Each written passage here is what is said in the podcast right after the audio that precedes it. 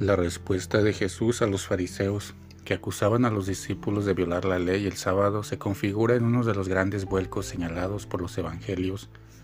Misericordia quiero y no sacrificios. Jesús mira la ley desde el punto de vista de las necesidades de las personas, en este caso el hambre de los discípulos que fueron a recoger espigas para comer. Es tan fácil caer en la trampa del legalismo y la rigidez.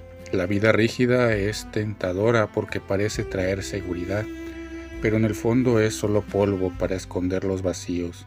De hecho, a los que son muy estrictos les gusta ser estrictos con los demás, pero son muy benévolos consigo mismos. El psicoanalista italiano Massimo Recalcati analiza con categoría.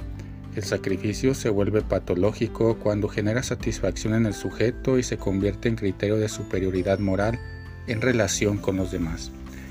El Dios de Jesucristo solo puede ser conocido y amado a través de la misericordia.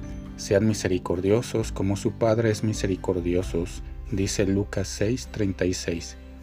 La misericordia es una calle de doble sentido. Tendiendo la mano a los demás, nos reconocemos necesitados de misericordia. La misericordia ayuda a descubrir en el otro un hermano y una hermana que reemplazan al rápido gatillo del juicio propio de la rigidez. Misericordia, misericordia, no la frialdad y rigidez de la ley. Lucía Mondela, prometida en matrimonio con Renzo, protagonista de una de las novelas más importantes de la historia italiana, Promessi Sposi de Alessandro Manzoni, dijo que Dios perdona muchas cosas por una obra de misericordia.